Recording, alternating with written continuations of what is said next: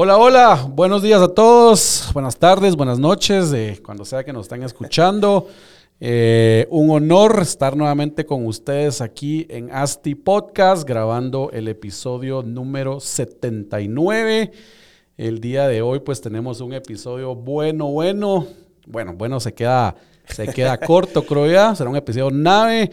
Así que súbanle volumen, agarren lápiz, papel, concéntrense y mi tip de siempre, pónganlo en 1.5 de velocidad, porque si no, nos van a escuchar ahí hablar lentísimo. Se los echan más rápido y se entiende, ¿verdad? Se entiende, se entiende bastante. Yo voy por 1.8, porque si no, me, si no me aburro. Pero bueno, eh, un montón de información valiosa que vamos a estar proporcionando para todos ustedes el día de hoy, para todos ustedes asesores inmobiliarios, desarrolladores, para todos ustedes que quieren incursionar en ventas, ¿verdad? En ventas de cualquier, de cualquier índole. Pues aquí nos enfocamos y nos vamos a enfocar más en ventas de desarrollos inmobiliarios o de inmuebles como tal. Em, y les daremos pues muchos tips, ¿verdad? Para que todos ustedes se vuelvan unos cracks a la hora de vender inmuebles. Estamos el día de hoy aquí con el puto amo de las ventas que lleva de nombre Diego Enríquez Beltranena. Diego es un orgulloso, apasionado vendedor, ¿va, Diego? Así es. Eh, es el puto host del podcast de ventas más escuchado en Latinoamérica. Eso. Que se llama Crece o Muere. Lo pueden encontrar en todas las plataformas de podcast. Spotify, Stitcher, Apple Podcast, donde quieran. Amazon. Amazon, toda. Y YouTube también, ¿verdad? En YouTube también lo pueden encontrar. Búsquenlo, Crece o Muere, se llama el podcast. Que bienvenido a Asti Podcast, Diego, ¿cómo estás? Buenísima onda, de verdad. Muchísimas gracias aquí. Un gusto a toda la audiencia, de verdad que qué gusto y qué honor estar por acá. Como te comentaba en su momento, he tenido la oportunidad de ver a, varios de los famosos del mundo inmobiliario aquí. dije, cuando me invitaron, dije, no, hombre, ya soy famoso. Dije, ya, no solo mi mamá me conoce. Así que, nada, la verdad que, que, buenísima onda. La verdad que, uno, primero, eh, gracias de verdad por, por, el tiempo. Eh, y aprovecho de una vez a, felicitarte. La verdad que estábamos hablando ahorita precisamente antes de, arrancar eh, episodio 79. O sea, eso ya son palabras serias. Sí, sí, sí. Imagínate, 79 por 45 minutos. ¿cuánto, es un montón de contenido. Eh, contenido que, que, eso es lo que vamos a hablar más adelante del consumo de contenido de todos los que están involucrados en el mundo de las ventas, que es una de las ventajas competitivas que quienes realmente lo hacen eh, logran diferenciarse. Pero felicidades, realmente creo que es un trabajo espectacular tuyo de la preparación del equipo aquí el estudio. La verdad que hay muchas cosas detrás que la gente no ve. El episodio se escucha chilero 1.5, 1.8, pero hay muchas cosas detrás. Entonces te felicito. Realmente uno, fuera del tema de Latinoamérica, pasar de los 10 episodios, pasar de los 50 episodios, ya, huele a 100. Ya huele a 100. ya, huele a 100. Así que vamos a, pedirles a todos que nos escriban ahí comentarios para ver qué quieren para el episodio 100, qué quieren que invitemos, lo hacemos un live, que vez estábamos hablando. Todavía nos va a llevar tiempo llegar al 100 porque nuestros, nuestra periodicidad de grabación pues es como dos al mes, a veces uno al mes, dependiendo ahí del tiempo que da. Pero ya viene. Y de, y, de, y de contar con el tiempo de los invitados, porque también eso es complejo. Por supuesto. Todos estamos llenos de chance, gracias a Dios. Y Gracias a vos, la verdad, por hacer el tiempo, por, venir aquí a Asti Podcast y poder brindar la información de, valor que nos vas a entregar el día de hoy, porque pues es un crack en el mundo de las, de las ventas. Buena onda. Y la idea aquí, como les decía, pues es que, es que les exprimamos el jugo a Diego y nos contés sobre, sobre toda tu experiencia en este mundo. Entonces, Diego, pues creo que antes de empezar per se en el tema inmobiliario y de ventas, pues contanos un poco más de vos, ¿verdad? Ok. Contanos de tu podcast que tiene el triple de episodios que este, pero contanos un poco cómo, cuál es tu background, cómo entraste a este mundo. Buenísima onda. Pues ahí es parte también de, de cuando empezamos en el método VAR para contarles a todos, y pues Inicié, ya llevamos, vamos para cuatro años de estar con esto. La periodicidad de Crece o Muere es uno semanal, que eso también ya a uno lo pone a sudar. Sí, sí, sí. Pero, pero bueno, para contarles un poco, aunque no tengo, no tengo la apariencia o fuera el caso, pero soy abogado y notario. Entonces ahí también soy compañero de, Luis Pedro Bermejo, que también pasó por aquí. Así que un saludo a Luis Pedro también, porque ya soy famoso como vos. Eh, pero no, la verdad que, que soy abogado y notario. Eh, tuve la oportunidad luego de sacar mi maestría en Derecho Deportivo.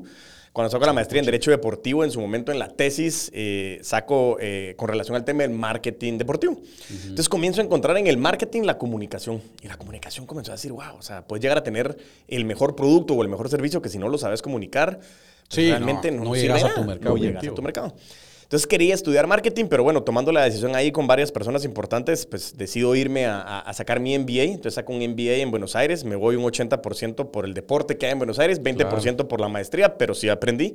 Puro o sea, boca. Porque, yo, era, yo era de Racing de Avellaneda, ah. pero, pero lo, Boca me cae bien. Dejémoslo en que el argentino es, es en general un buen, un buen fútbol. Pero entonces me voy a sacar el MBA, de ahí regreso a Guate. Eh, paso por un par de trabajos aquí eh, donde aprendí bastante, pero eh, donde empiezan a hacer el concepto de, de, desarrollar más las ventas es entro al mundo de los seguros, ¿sí? Okay. Entro al mundo de los seguros y para mí lo lógico, el sentido común era sacar mi técnico en seguros y fianzas. Entonces me voy a la Intecap a sacar mi, mi técnico, uh -huh. dura 11 meses y medio más o menos, me costó más que la maestría de Buenos Aires. Claro. porque si era todos los días. Ya mi ley ya, ya, ya va a cobrar ya, todo. Ya va totalmente de acuerdo, ya pero... cambió la situación allá. Pero cuando, cuando saco todo esto, para mí era sentido común. Dice, bueno, pues, a pesar de ser abogado, pues eh, de haberme leído varias veces el Código de Comercio, dije, voy a, voy a sacar mi técnico en seguros y fianzas porque es como muy específico el poder aprenderlo. Y como yo les decía, era de sentido común. Lastimosamente me comencé a dar cuenta desde ahí que el sentido común es el menos común de los sentidos. Claro. Y no había mucha gente que se estuviera preparando. Siempre hay excepciones, claro está, pero alto porcentaje de gente en el mundo de los seguros no se preparaba. Y después decía, pero ¿por qué? Entonces comienzo a cuestionarme muchas cosas, saco también, aprovecho a, a, sacar mi certificación en Business Coach. Y ahí comienzo a entender que no solo es en el mundo de los seguros, es en las empresas en general que las ventas era un nicho desatendido. Pues, muchas veces, como claro. estuvimos hablando ahora, no solo en la parte inmobiliaria, eh, sino normalmente en el mundo comercial es, ah, me quedé sin trabajo, entonces, aunque sea, voy a vender. Sí, entonces, voy a poner a vender algo. Voy a hacer algo, porque así empiezo desde abajo. Y entonces sí, la gente, profesional.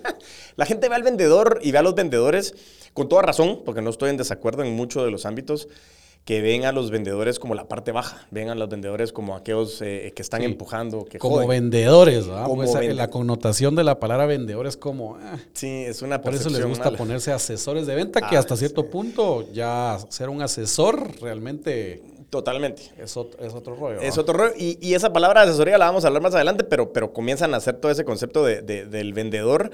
Eh, y es una, muchas veces una mala palabra. Y como ya lo vamos a ver más adelante, ya después está el asesor en venta, el Key Account Manager, sí. el Worldwide. Ah, bueno, todos somos vendedores. O sea, todos somos vendedores porque al final es el concepto, pero, pero empezó todo eso y, y dije, eh, en lugar de ver lo malo, dije, a mí me gusta mucho consumir contenido, consumir podcast, consumir libros, escucho muchos libros, eh, estoy ahora retomando otra vez el hábito de la lectura, pero, pero libros consumo mucho en, en audio. En audio. Eh, y, y, ahí fue cuando comencé a decir, me gusta comunicar, me gusta eh, tras, transmitir conocimiento y creo que aprendí mucho en la AGG alguna vez que el conocimiento se vuelve aprendizaje también cuando lo compartís. Claro, ahí es Entonces, donde más vos mismo aprendes cuando estás compartiendo. Exactamente, entonces ahí dije, ¿qué comienzo a hacer? Entonces escuchando a muchos mentores, eh, Gerardo Rodríguez, el cabrón de las ventas en México, a ah, Grant Cardone, a Brian Tracy, eh, escuchando a Tony Robbins, escuchando, bueno, la verdad que escuchando a Asti también, la verdad que en su momento la manera en cómo ha desarrollado, dije, qué chilero, comencemos a ver todo este concepto y comenzamos a desarrollar el método y quería sacar una marca que, que no fuera como, ah, el más bueno en ventas.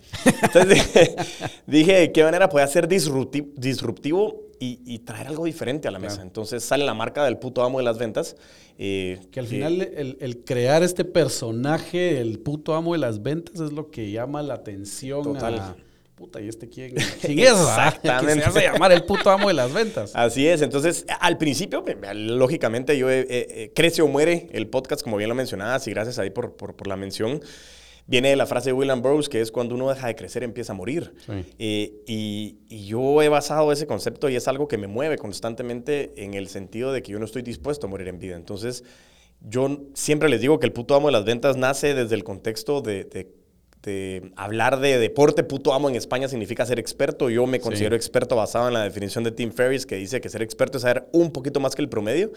Y, y, eso sí lo tengo con una certeza, que sea un poquito más que el promedio, pero jamás me vas a escuchar decir que yo lo sé todo en ventas. Claro, yo no le creería a nadie que me diga eso. Es imposible. imposible ser, saberlo todo. No. Por, más que todo porque cómo va cambiando tan rápido todo este mundo de ventas y la tecnología que un día tienes que usar Facebook, que un día tienes que usar ahora TikTok y mañana va a ser otra cosa. cambia completamente la, el proceso. Entonces, pues al, final vino, vino en ese concepto y bueno, ahí nace ya varios conceptos, los entrenamientos, las redes y, toda esa historia fue donde caemos a, a ir desarrollando, a ir aprendiendo muchísimo de quienes me permitían acompañarlos y siempre yo inicio mis entrenamientos diciéndoles que a mí me encanta estar en primera fila aprendiendo de los que están dispuestos a aprender de mí. Entonces es algo bien chileno. Entonces de ahí nace el concepto y pues ese soy yo. Así que muchísimo gusto a toda la audiencia y de nuevo muchas gracias por buenísimo. Y ahorita vamos a, en Asti, vamos a, empezar el curso del bar con, con Diego. Entonces ahí les vamos a contar también y, al final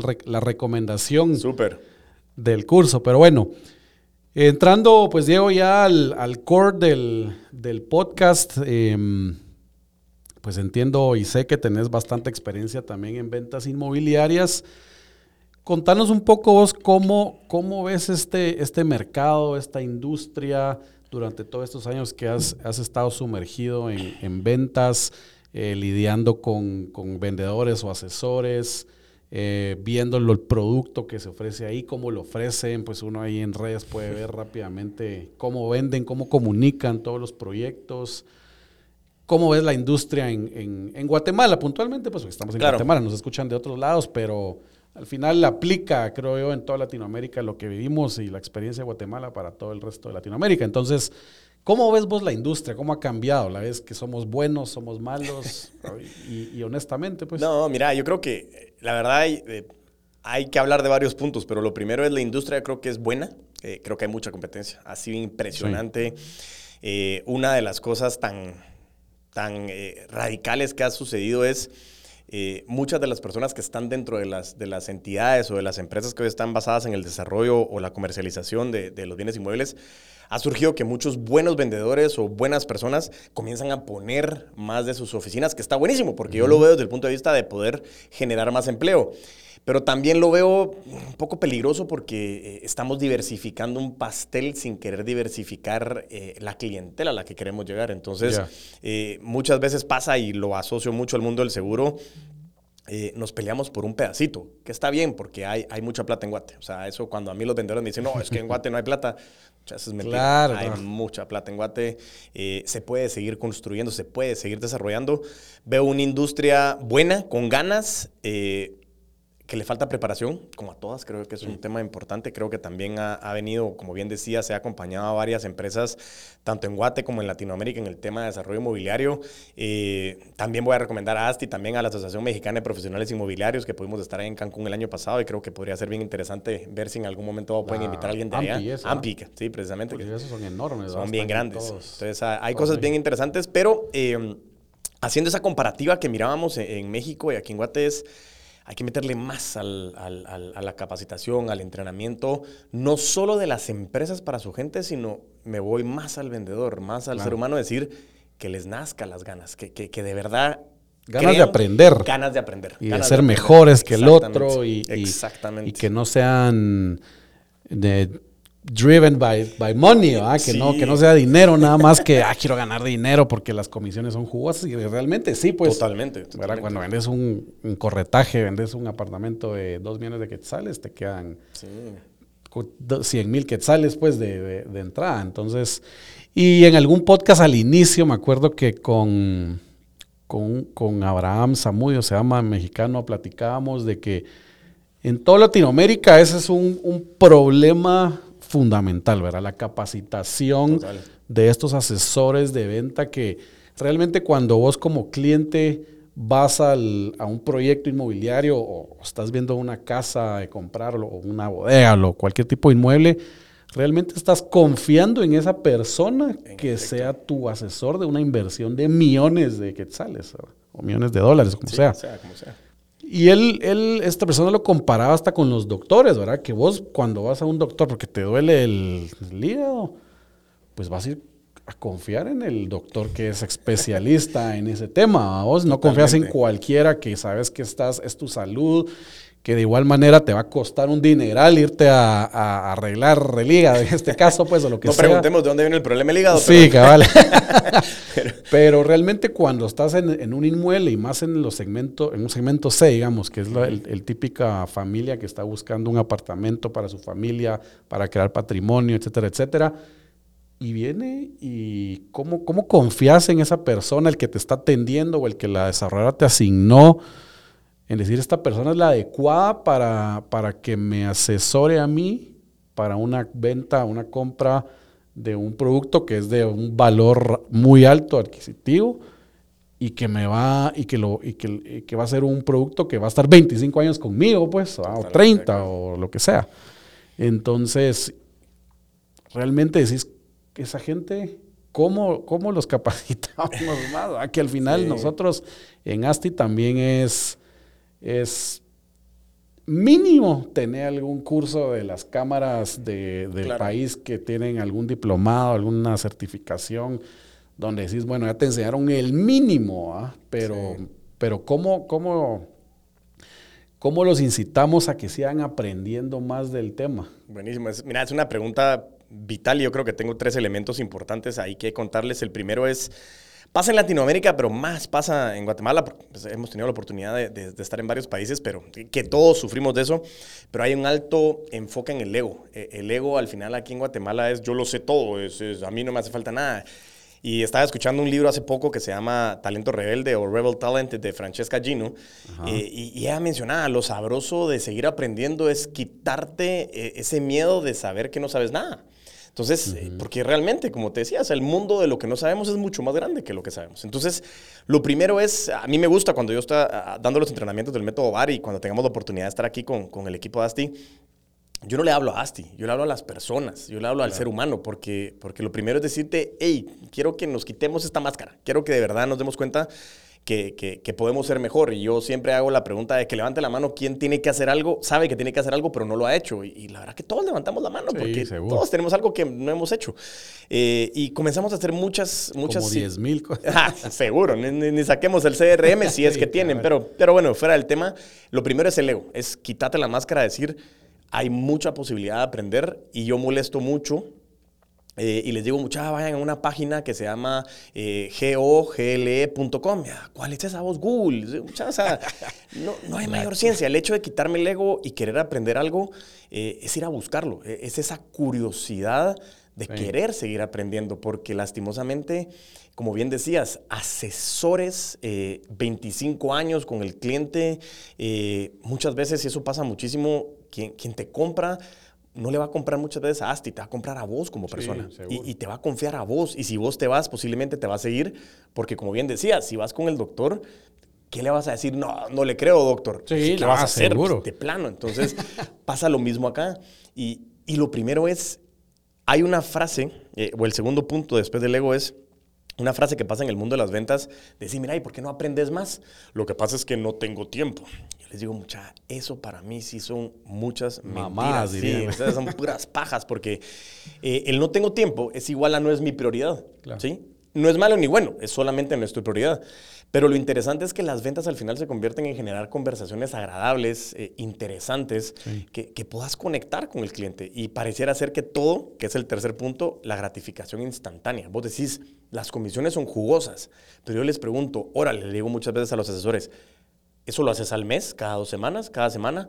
Ah, depende vos, a veces es cada tres, cuatro meses. Ah, entonces ya no estás hablando de los 100 mil, o sea, sí, sí que nada, pero también entonces entra administración financiera que es donde nos hemos amarrado mucho nosotros con Héctor Sacrison de AXA Consultores, y decir, ok, tenés 100 mil para cuatro meses, entonces tenés 25 por mes, ¿cómo administras correctamente? Y, y, todo eso comienza a ser el, el contexto de decir, ah, sí, va, tengo que aprender a manejar mi pisto. Sí, de plano. Entonces... Eh, hay más cosas ahí. Hay más cosas y más que todo, que eso es lo que a mí me encanta el coaching, es no decirte qué tienes que hacer, es cuestionarte. Entonces, pues. ¿cómo los puedes hacer aprender? Es entendamos que todos tenemos que aprender algo. Entonces, hagámoslo humildemente. Y, como que interesante, porque es como tirarles las preguntas para que nazca de ellos mismos decir, ah, la chucha. exactamente, exactamente, eso sí. Y también vale la pena como que ese, ese mismo concepto trasladarlo al, al, a la venta inmobiliaria como tal. Y aquí tal vez la pregunta, pues al mencionar esto se me ocurrió el, el, el hecho de cómo funciona la mente, o para vos, ¿cómo crees que funciona la mente del consumidor inmobiliario? Porque en cualquier transacción que existe de cualquier tipo, pues el que quiere comprar siente que él tiene que como ganar esa negociación, ¿va? Y como dicen por ahí, a nadie le gusta que le vendan. Totalmente de acuerdo. Todos tienen que comprar, pues, ¿verdad? Pero, pero no querer ser el ganador. Entonces, ¿cómo funciona esa psicología para vos en el tema de, de venta del, del, del, perfil del, consumidor? Eh, al final tenés que dejarlo como que preguntar, preguntar, hacer preguntar para que nazca a él el, el ah, pues este sí es un buen proyecto, porque ni siquiera yo sabía que iba a tener la necesidad de, no sé, esta amenidad en totalmente, años, Totalmente de acuerdo. ¿Cómo, cómo, ¿Cómo ves eso vos? Mira, la verdad que es un tema bien chilero y, y normalmente nosotros en el, en el, entrenamiento también hablamos mucho del concepto de la psicología del consumidor y me ha tocado muchas veces, créeme lo que hace un reto eh, relacionado con el ego que hablábamos antes, tenemos de repente personas que llevan 20, 30 años, hay gente que lleva más tiempo vendiendo que yo de vida. Entonces me dicen, ¿y vos qué me vas a enseñar a mí a vender? Pero la parte interesante es entender la psicología. Yo les digo, mira, posiblemente no te puedo enseñar a vender porque llevas mucha, mucho más experiencia, pero sí te puedo enseñar cómo ha cambiado el consumidor. Claro. Y el consumidor ha cambiado. La demografía, el centennial. Eh, y ahora compra igual que, los boomers. Y, y, y, entender matriz de roles, como dice Gerardo Rodríguez, hay diferentes conceptos que tenemos que ir viendo. Pero respondiendo puntualmente a la pregunta de cómo va, toda compra, todo lo que nosotros hacemos es, emocional. Lo justificamos racionalmente, es que me lo merezco. Eh, yo, eso es para mí. Porque me voy a quedar más cerca de mi oficina. Es mejor para mis hijos. Sí, totalmente. Todo es un tema emocional. Entonces, eso es, eso es lo primero. Entender que todo es una venta emocional. Aún ya sí estemos hablando de inversiones. Aún así estemos hablando de inversiones. Es un tema emocional porque inversiones tenés muchas que te pueden dar retorno y tenés que confiar de nuevo en el asesor. Entonces, uno, es una venta emocional. Dos, eh, muchas veces en el mundo de las ventas eh, se dice que el cliente siempre tiene la razón, porque la verdad que hay que dar la razón. Y yo les digo, no es cierto. Y eso lo aprendí de Juan Cardón. El cliente no tiene siempre la razón. Es más, el cliente casi nunca sabe lo que quiere. Porque es como que vos llegaras con el doctor y, mire doctor, me duele el hígado, entonces necesito estos tres medicamentos. El doctor te va a decir, sí, sabe que vaya a ser aquí, pues, o sea, yo lo voy a evaluar, yo lo voy a hacer exámenes. Pero lo mismo pasa, y estoy de acuerdo con el cliente de comportarte de esa manera, porque lastimosamente, como hablamos al inicio, hay mucho vendedor no preparado. Entonces, cuando no está preparado, ya se siente la casaca. Y por eso es que para ser vendedor tienes que ser casaquero. Y yo tampoco estoy de acuerdo, porque conozco buenísimos vendedores y vendedoras introvertidos que saben hacer lo que tienen que hacer y el timing idóneo. Entonces, el cliente se siente con esa posición de yo tengo la plata, siento, yo tengo que salir ganando. Yo también les hago otra pregunta y les digo, mucha, si tuvieran que poner en porcentajes la relación o esta ecuación de ganar, ganar, ¿cómo lo pondríamos? Normalmente. Y la gente me dice, mira, 50-50, pues es lógico, pues. porque es lo más común. Y eso lo aprendí de mi viejo y no es cierto. La verdad que no es cierto. Puede ser que sí, pero ganar, ganar es donde vos estés bien y donde yo esté bien. Claro, si estás bien con el 20. Si estás bien con el 20, es 20-80, 5-95, pero entender eso también viene a que el asesor tiene que hacer valer que somos vendedores que estamos asesorando.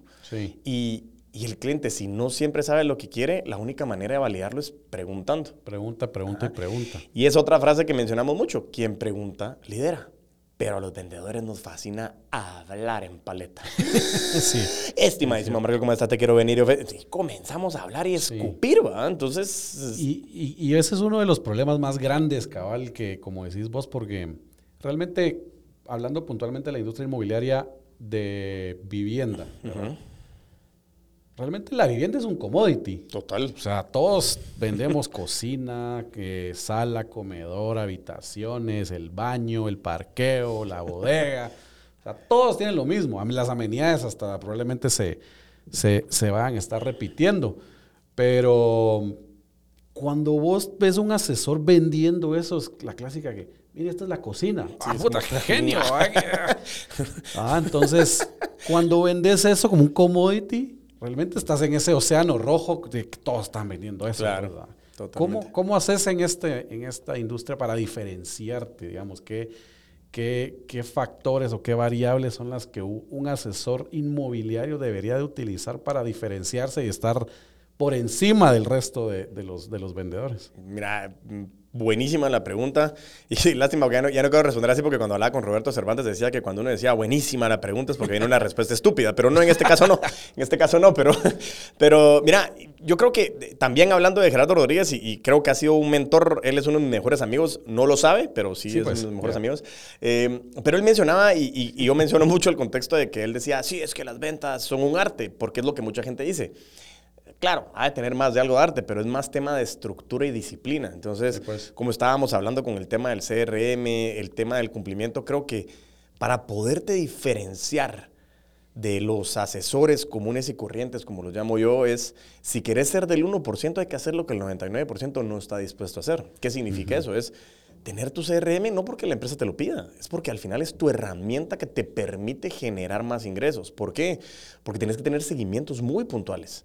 Tienes que saber que hablaste con la persona, tienes que prepararte porque es, mire, aquí está la cocina. Entonces, literalmente es como, no chingues, entonces, pues. de plano, está la cocina. Pero es entender de darle espacio al cliente. Es, mire, pase, o sea, haga sencillo todo lo que quiera, cuénteme qué quiere, qué... ¿Cómo lo ve, qué le gusta? ¿Cómo lo ve? no decirle, esta es la cocina, sino venderle tal vez la idea de, mira, aquí va a estar haciendo su cena con sus amigos. Totalmente. Y eso es lo que dicen, que psicológicamente es uno de los mejores lugares para hacer el cierre porque es donde muchas veces la familia se reúne. Jürgen Klarik, también otro, otro mentor buenísimo que, que ha sacado un par de cursos ahí online con aquel, eh, es bien interesante porque él mencionaba dentro de la experiencia que tenía en, desarrollo inmobiliario, es entender qué está buscando el cliente. Y él decía, si nosotros llevamos por la tercera propiedad que le enseñamos y no logramos entender qué quiere el cliente, hay un altísimo porcentaje de que no vas a cerrar. porque pues. deberías en la segunda saber qué no quiere. Y creo que ahí es donde termino mi respuesta de cómo te puedes diferenciar es, no salgas a buscar el sí, salí a buscar el no. Y un libro que recomiendo, Never Split the Difference, de Chris Voss, o Rompiendo la Barrera del No. Hay un episodio de Crecio Muere en el que hablábamos con Roberto Cervantes precisamente de ese tema. Juan Carlos Girón, amigo mío, me recomendó el libro y cuando lo leí realmente es un espectáculo porque es entender que lo que no querés, mientras yo sé más que no querés, voy a ser más incisivo y asertivo en que sí querés. Claro como que buscarlo, que no querés, que no querés, no te gusta, entonces entender. Pero ¿qué pasa si realmente bueno, hay clientes de clientes, ¿verdad? Eh, y obviamente vos cuando le estás vendiendo un proyecto inmobiliario, eh, no es como que le puedas ofrecer más opciones. o sea, está este, o eh, la, opción es el tamaño, digamos, de, de las opciones, pero ¿cómo, ¿cómo, si no le gustó la cocina, qué haces? Claro, no. ¿Le, sigue, le, le, ¿Será que sí, le puede, sí puede comprar en tu proyecto o no? Sí, mira, lo, que pasa es que hay dato interesante. El problema, o lo que dice eh, Chris Voss, es que muchas veces existen los cis complacientes. Y es, mire, le gustó la cocina. Eh, sí, qué cool está tu cocina. Porque no sabe, eh, más que todo en Guatemala no sabemos decir que no. Entonces, mira, pues. llámame la próxima semana, vos me encantó tu proyecto. Salgo de aquí es no contestar ya nunca te vuelven a contestar, o sea, te hacen el famoso ghosting, ¿vamos? Claro, entonces, y el, y el, vendedor está ahí 52 semanas llamando como loco, ya sabe que le van a decir que no, pero de todos modos, ah, tengo un lead en el CRM, entonces capaz vendo. Entender Eso es darse paja también. Es darse paja mental, como dirían. Entonces, el salir a buscar el no es que me digan que no les gustó la cocina, no es que no me vaya a comprar, es entender por qué no. Porque si yo ya entiendo qué es lo que no quiere, qué es lo que le duele, porque cuando la gente te dice los nos, si vos logras aterrizar una conexión real con el cliente y le decís, mira, yo como a mí me gusta decir, y cuando te mandé el correo decía, mira, la primera respuesta es, mira, me caíste súper bien, pero, pero no, no es lo que quiero. O sea, quitémosle el tabú al no de la negociación en ventas. Entonces, cuando quitas el tabú del no, es más fácil decir, fíjate que, o sea, mira, la cocina no me interesa. Yo lo que quiero saber realmente es eh, si los acabados son buenos. Me interesa saber, mira, a quién le están vendiendo al lado, quién va a estar en el edificio. O sea, cosas que ya puedes ir aterrizado. Y parte de lo que decías vos, que, es lo que no hacen los, los vendedores, es y hablando puntualmente de los nos, es el manejo de objeciones, para ya sistematizar y tener cuáles son los nos más repetitivos y me sé de memoria la respuesta. Que también la respuesta va a depender mucho del tipo de cliente, saber leer. Yo, yo, siempre le digo a, a, los asesores que el saber leer al cliente en los primeros cinco minutos es clave. Por supuesto. Entender por dónde va, con un par de preguntas iniciales, pues ya sabes cuál es su, su objetivo, ¿verdad? ¿Cuál es, cuál es, ¿Qué es lo que necesita realmente el cliente superficialmente? Pero entender qué tipo de cliente es, si es el que está buscando para su familia, si es el que está buscando para lo que sea. Entender eso va a liderar mucho el tipo de conversación que tenés que tener con ese cliente para lograrle brindar el valor que está buscando, ¿verdad? Y obviamente un valor que tu producto sí lo, sí lo genera, no es como manipulación de, ah, ya, ya, sé qué quiere y le voy a decir todo lo que quiere escuchar para que... Total. Para que me reserve, ¿verdad? Pero... ¿Vos crees que sí es bueno tener ese, ese, listado de manejo de objeciones, tener todos los no y tener una respuesta para eso? Ya. Sí, mira, el, todo en el. Dos grandes puntos de la gestión de objeciones es: uno, el mayor porcentaje de objeciones casi siempre está en la mente del asesor. Muchas veces nos lo ponemos nosotros o hasta los llevamos a las objeciones y nos da pánico que me objeten. Y lo que tenemos que tener bien claro es que las objeciones están y siempre van a estar. Y muchas veces yo les digo, muchachas, si les van a decir que no hoy o en seis meses que prefieren hoy, entonces ¿por qué seguir llamando a este cliente que haces que dice no? Entonces, a veces les quito como el contexto de decir, no, hombre, valórate, valora tu tiempo porque así te van a valorar, valorar más. Entonces, eh, uno, sí es bueno tener scripts, porque yo les digo también por joder, pero es muy cierto, somos 8 mil millones de personas únicas y diferentes. Eh, pues. No es que seamos tan diferentes. No, hay, perfiles hay comportamientos, bien establecidos. bien establecidos.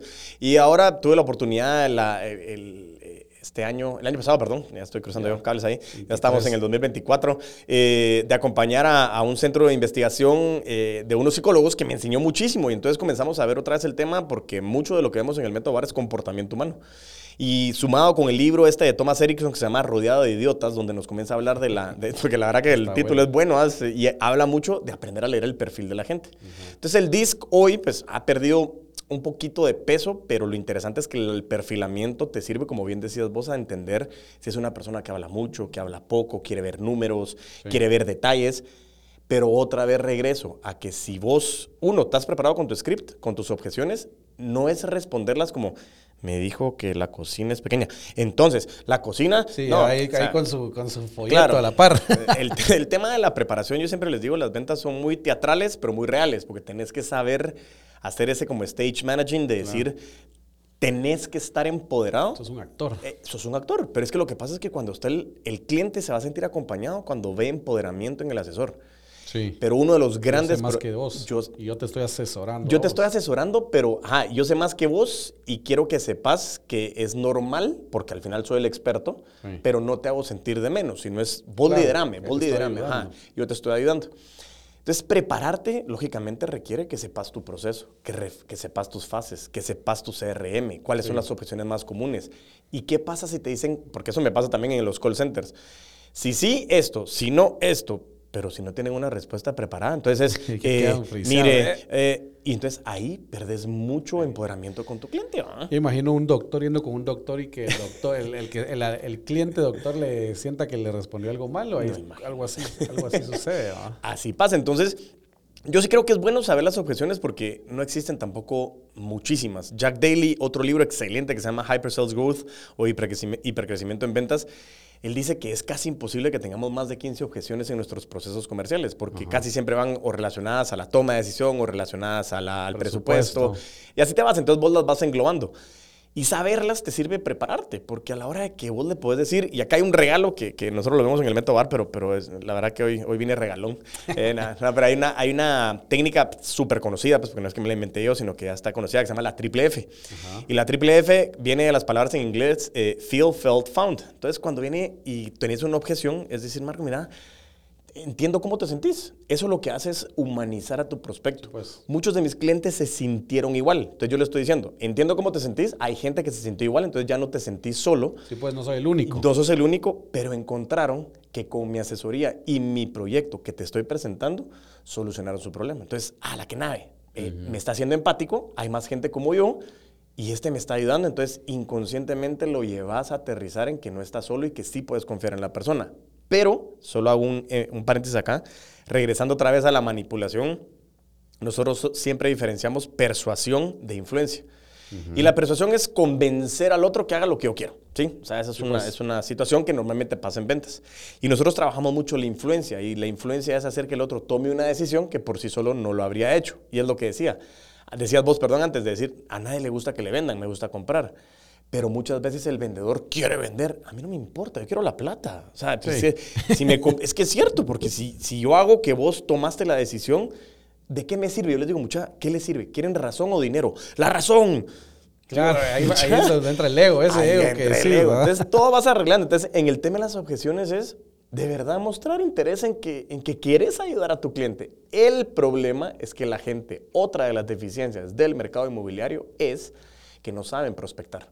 Están esperando que el equipo de marketing, de, prospección, le pase leads. Y si yo no vendo, es culpa de ellos. Y, tal vez ahí te preguntaría que es ese, ese, ese proceso de ventas. Nosotros manejamos un, departamento de prospección y otro departamento de, ventas. Y hay unos que hasta tienen la parte de prospección, asesoramiento y cierre. O sea, claro. entran, entran varias personas. Nosotros hemos pasado por todas las, las fases. Este nos ha funcionado ahorita, pero ¿Cuál crees vos que es, que, es, que es el ideal o no hay un ideal?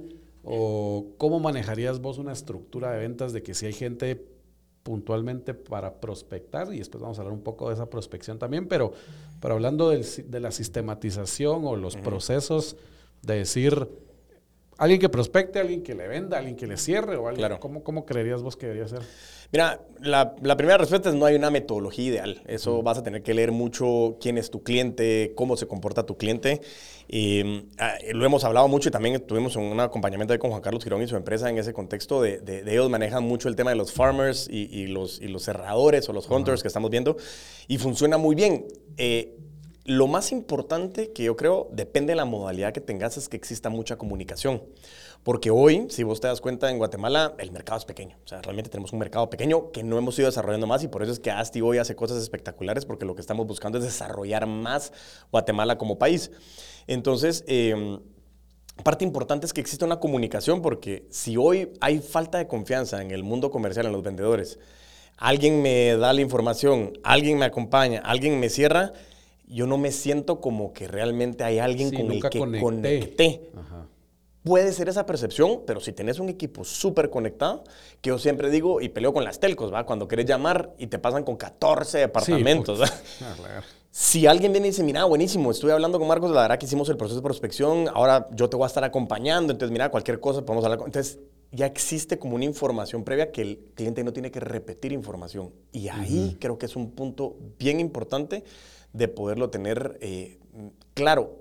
Todo, todo, todo asesor debería saber hacer todo, pero sí creo que es bueno especializarse en. Ya. Porque ahí te permite ser experto en algo. Y es como yo les decía, hay muchos todólogos en el mundo del coaching que yo no digo que sean malos, pero cuando yo decidí enfocarme en las ventas fue pues, yo sé de finanzas, pero la verdad que no me voy a meter al mundo de las finanzas y ahí está el experto. Y eso lo aprendí también de Steve Jobs, de decir, mano, o sea, rodeate sí, zapatero tu zapato. Zapatero a tu zapato. Entonces... Trata a los mejores en cada área y claro, vos dedicate a lo que Pero tenés que saberlo, porque también no te hagan así, mira sí, no te a todo el Ah, exactamente. Entonces, yo te digo, la modalidad va más en que existe una buena comunicación y quién es tu cliente. Sí, pues... Lo digo porque he visto algunos que tienen cerradores y vamos otra vez a ese tema de que yo no quiero que me, que me vendan, ¿verdad? Y cuando, cuando chica, hasta llega una tercera persona que es el que te va a cerrar o ofrecer algo, decís, aquí me están como que acaba queriendo manipular y vender y no, yo soy el que tengo que ganar en la, en la negociación. Pero bueno, y, estoy de acuerdo que va a depender también de la industria, pues ahorita hablando cualquier industria, si vendes motos, si vendes carros, si vendes chicles, si vendes comida, pues todo va a ser diferente. Hablando un poco de la prospección, que creo que, y vos lo mencionaste, que es una de las fases más importantes, que es entender eh, al cliente, pues, ¿verdad? Totalmente. ¿Cómo, cómo verías vos y, imagínate ahí o contanos un, cómo es la fase de prospección para un proyecto de vivienda vertical. Ok, nítido. Mira, la verdad que interesante eso, es decir, lo más importante, vos sabes que en el tema del desarrollo, y eso recientemente lo aprendí, pero a, alto porcentaje, si no es que el 80% del éxito de tu proyecto es la locación. O sea, la locación, terreno y demás. Entonces ya sabes que la locación te va a dictar ciertos hábitos eh, eh, en, en, el radio en el cual vos querés colocarlo y qué hay alrededor de esto. Pero la prospección es entender precisamente que quién está alrededor, o sea, qué tenés alrededor. Hay universidades, hay colegios, hay supermercados, porque cuando vos entendés los hábitos y los problemas que soluciona esta vivienda vertical, entonces ya puedes salir a prospectar y, ahí otra vez aprendizaje de Jürgen Clary, que es definir bien tu avatar, y eso lo vamos a ver con el equipo de Asti, en el cual no solo es hombre o mujer de 0 a 150 años que vive en el mundo, porque es, insisto, es, toda la mara, sino es entender quién es esa persona, quién, qué, qué, hábitos tiene, qué busca, eh, qué problemas soluciona. Entonces, a la hora de prospectar es también basado en Jürgen, y por eso yo menciono muchos autores, porque el método BAR eh, no es que sea el método, es una sumatoria de un montón de métodos que al final funcionan y como les digo, si de repente aparece algo que va sumando y dentro del método los mismos asesores van sumando cosas bien interesantes, que es un ente vivo la presentación y a mí me gusta mucho eso, pero eh, también decía Grant Cardone que muchas veces los vendedores nos enfocamos solamente en personas que no conocemos y se nos olvida la gente que sí conocemos. Y yo he tenido experiencia espectacular y precisamente ayer estábamos en un curso en el que eh, teníamos una persona o tenemos personas enfocadas en el mundo de la farmacéutica y decía una de las asesoras, eh, lo que pasa es que yo siempre ponía los estados de mi WhatsApp, por ejemplo, eh, en el teléfono de la empresa, pero no lo había puesto en mi teléfono. Y cuando lo pongo en el estado de mi teléfono, me sale un amigo que tiene cinco años, que tiene farmacias y yo nunca le he vendido.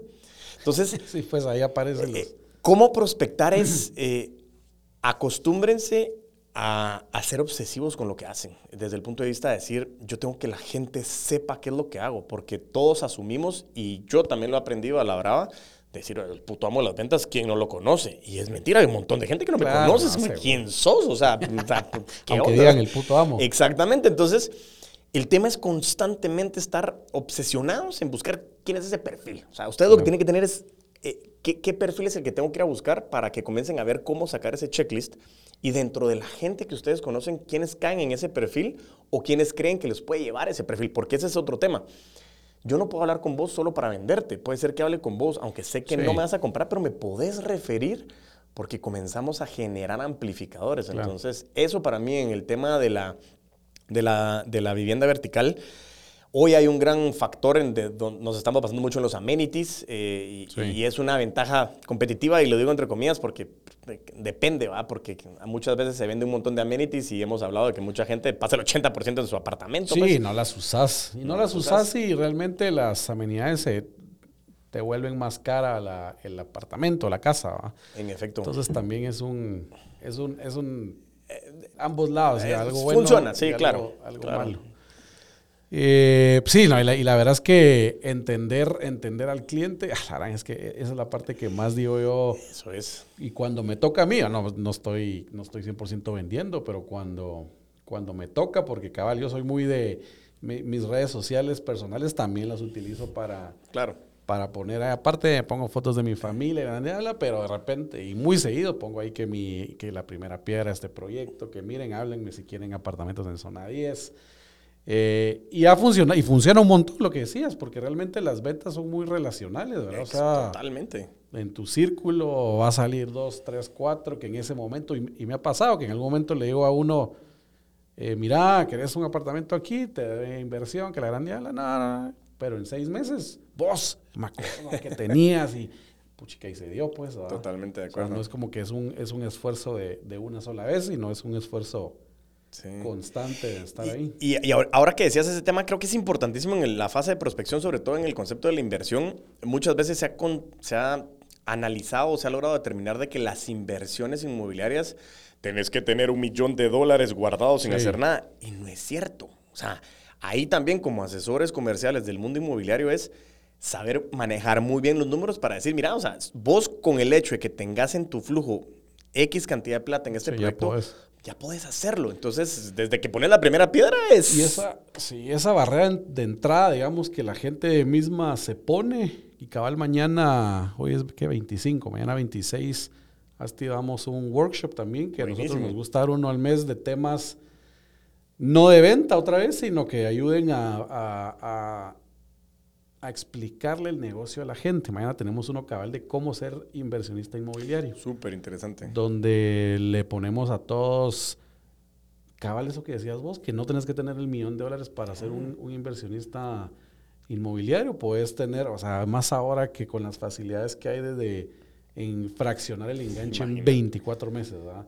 de que el enganche es 5% del total del valor del, del, inmueble. Entonces, sea, con un flujo mensual de 2.000, 3.000, 4.000 quetzales al mes, puedes estarlos metiendo, invirtiendo, invirtiendo y generar esa inversión que pues en 20 meses cuando te lo entreguen va a valer 10% más, digamos.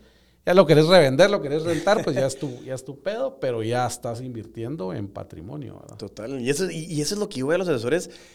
Siempre vamos con los mismos inversionistas. Qué bueno, porque hay gente que confía en nosotros, pero, pero lo que te digo yo, hay mucha gente que de verdad decís, bueno, tal vez yo no tengo 2.000 quetzales, 3.000 quetzales, ¿qué hacemos, va? O sea, entonces todo ese contexto creo que es importante y ahí abre la, a la puerta a tener más portafolios eh, o portafolio, diversificar tus, tus clientes, de ir a encontrar más personas, pero eso requiere prepararte, saber de números.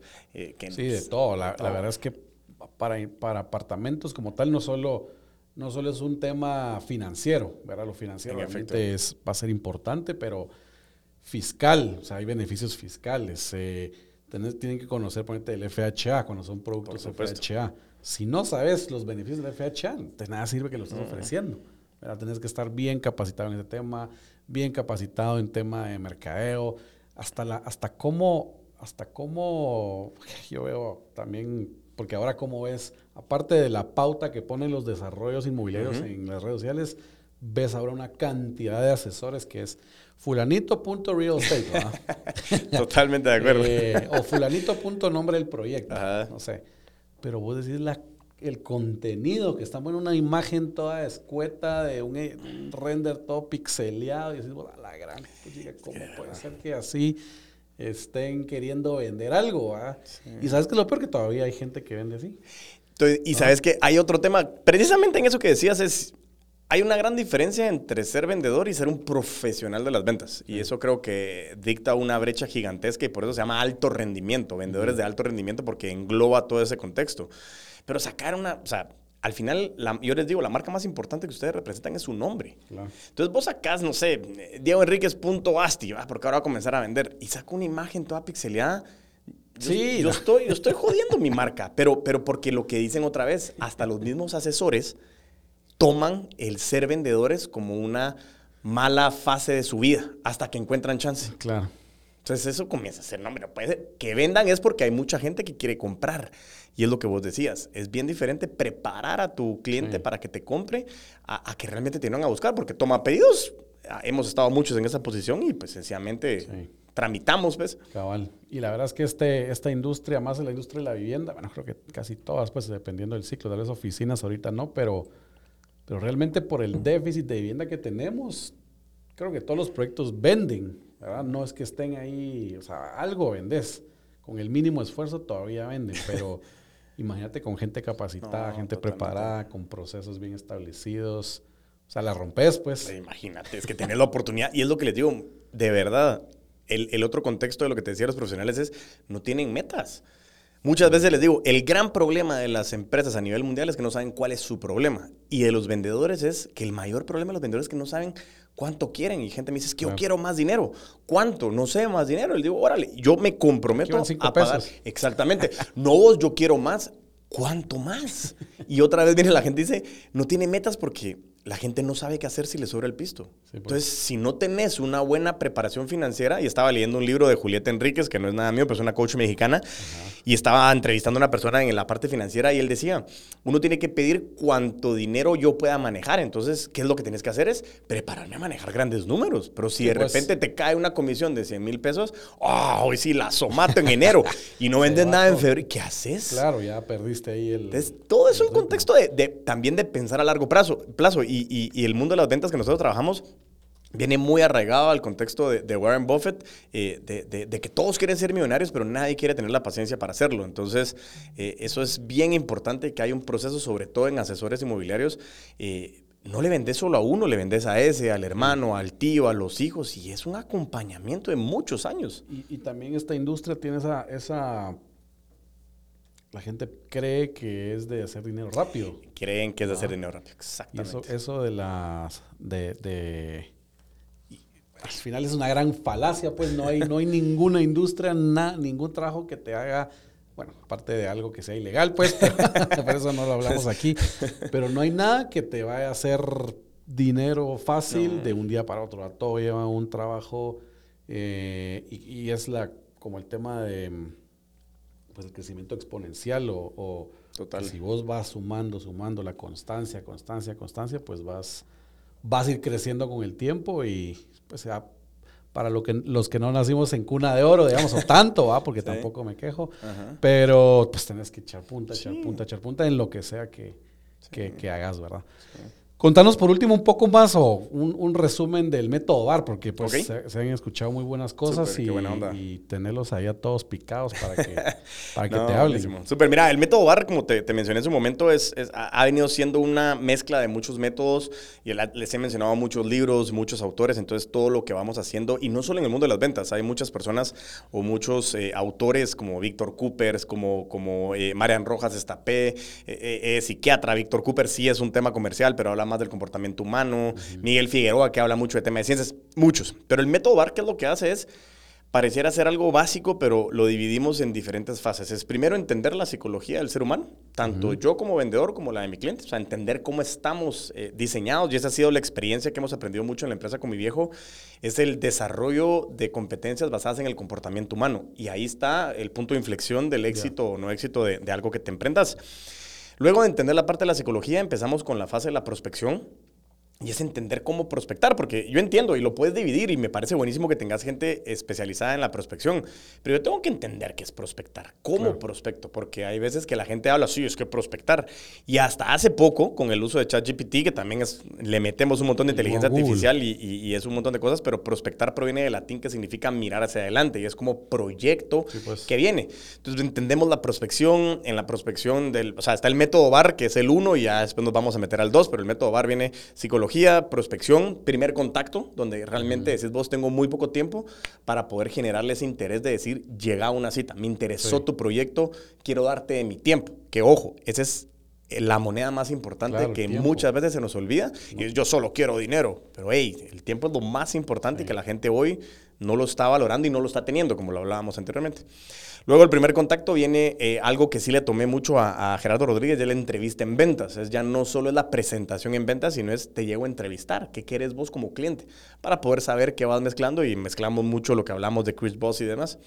Luego viene el tema de los seguimientos poderosos, que es una de las fases más importantes para mí, porque arriba del 90% de las ventas que se pierden son por un pésimo seguimiento. Y eso lo vivimos muchísimo en el sector inmobiliario. Tenía que amarlo el lunes pasado. ¿verdad? Mire, todavía le interesa, ya compré. Ah, Entonces, ¿cuántas veces nos ha ah. pasado? Es, y, es la peor, porque si compró, ah, así que tenía. Y, le, iba a comprar. Iba a comprar. Y le vas a preguntar, mira, ¿qué pasó con aquel cliente? No, vos es que ese nunca me avisó y compré en otro, pero bueno, ah, qué, qué mula ese cliente. no, hombre, o sea, también asumamos responsabilidad está seguimientos. Luego pasamos a las objeciones, que no es que sea una fase, porque las objeciones las vemos desde el inicio, sino nos va acompañando, pero hay que entender qué son, cómo hacemos y cómo tiene un involucramiento emocional. Y hasta después de eso llegamos ya a la fase del cierre, donde vemos muchos temas de técnicas, tipos y algunos tips de neuroventas en cierre y llegamos al final a conocer un poco de la postventa, que también hay mucha, hay una falta de postventa aquí de te vendí, que te vaya bien, compadre. Y yo no creo en eso. Yo he podido vender mucho a través de postventa y a veces el acompañamiento de clientes que no te compraron, el ego del vendedor es como saludamos en el tráfico, así como que te vaya muy bien. Pero les digo, a veces alguien no te compró porque no era el tiempo, como me decías vos. Seis meses después puede ser. Y si vos lo trataste mal, ¿será que te van a volver a contactar? No. Entonces terminamos con la postventa y, y, el método VAR tiene dos grandes enfoques. Para que todos lo sepan, tiene el enfoque hacia las empresas, como lo que podemos hacer con el equipo de ASTI. O también tenemos el método VAR abierto, que, que tenemos varios en el año. Eh, no sé cuándo sale el episodio, pero el 7 de febrero arranca uno. En mayo tenemos el siguiente y dos en el segundo semestre. Y eh, luego del, bar, del método VAR nos vamos al VAR 2.0, que lo que hace ya es entender bien la implementación de CRM, cómo utilizar tu proceso en el CRM, inteligencia artificial para prospectar, entender bien quién es tu cliente y qué es lo que estás vendiendo. Entonces, ese es el método VAR 1, el VAR 2.0 y varios programas que damos de acompañamiento. Entonces, si quieren más información, pues ahí me pueden contactar en redes sociales, arroba puto amo de las ventas, me preguntan y ahí van a tener mucha información y, espero pues ver a muchas personas también convirtiéndose en vendedores y vendedoras de alto rendimiento porque amos en putos amos y putas amas de las ventas porque realmente es, es un orgullo formar parte de esa comunidad. La comunidad de los putos. Así es, de los de putos. Los putos amos de las ventas, pues. Ese era un riesgo cuando los sea, que hay gente que dice, ¿qué pasó, puto? Digo, pues, ¿qué vamos a hacer? Es válido. Pues sí, al, al final es con cariño. Así es, totalmente de acuerdo, totalmente de Buenísimo, Diego. Pues muchas gracias. Gracias Hombre. por habernos acompañado aquí en Asti Podcast. La verdad es que, crack, acuerdo. crack. Buenísima onda, de verdad que Mucha muchísimas información gracias. de valor, que es lo que esperamos para todos ustedes. Espero que a todos les haya gustado y les recuerdo como siempre, compártanlo, no sean egoístas. Si Sí. les gustó la información, no sean egoístas. Ahí hay tus amigos, todos quieren... familiares, todos. Familiares. Escúchenlo todos en saber. familia, todos. Todos quieren aprender, no solo ustedes. Hay mercado para todos, todos pueden vender. Totalmente, no, muchísimas gracias de verdad. Ahí sigan en las redes, sigan el podcast Crece o Muere, sigan escuchando Asti, de verdad, compartan contenido. Pero lo más que les recomiendo es consuman contenido. Eso de no tengo tiempo, son pajas. O sea, dense el tiempo en el carro, en la moto. Van dos horas en el Dos tráfico, horas. la mara en el Sí, carro. sí, ¿Qué vas a hacer? cosa, o sea, Escuchar a como dicen. 1.8. Sí, no, y hay gente que le digo, yo no estoy en contra de Bad Bunny y de la bichota, porque órale, va. Sí. Está bueno, escuchémoslo. Pero eh, dedícale 20 minutos, eh, 10 minutos, escuchate un episodio, como decís vos, si agarras un episodio de 45 minutos en 1.8, te sale casi que en 23 20 y pico minutos, pues lo sacas y se acabó el problema y es tu cápsula No, de y te conocimiento. enganchas, porque o te enganchas. los podcasts son... Ya te gustó cómo habla este brother, No, los temas, es algo que es. me... Que se me- y muchos hay, porque los podcasts más grandes son igual, son de cualquier babosada, deportes y un montón de cosas, pero lo que sea, ¿va? Lo, que, lo que sea que te genere valor a En vos efecto. como- Pero al final que consuman. Sí, como los molesto es lean, consuman contenido. O sea, si quieren leer o escuchar las 50 sombras de Grey, lean, nadie los va a juzgar. O sea, al final es que esta cosa comience a caminar, ¿sí? Pues sí. Pero de verdad que muchísimas gracias a toda la audiencia. De verdad, gracias por todo su tiempo. Gracias al equipo aquí técnico. De verdad, gracias a Asti y Marcos. De verdad que gracias. un honor haber estado por acá. Sigan echando puntas. Sé que puede sonar largo, pero te vas a dar cuenta que el 100 Sí, llega antes de lo que esperas. Así que Vamos de a verdad, de sacarlo este año. un, plan- un gran Este placer año. estar acá. Este año a finales, por lo menos el 100 para celebrar. Me parece. Está bueno. Pues. Diego, gracias otra vez a toda la audiencia. Pues un gusto estar aquí con ustedes y nos vemos en un siguiente podcast.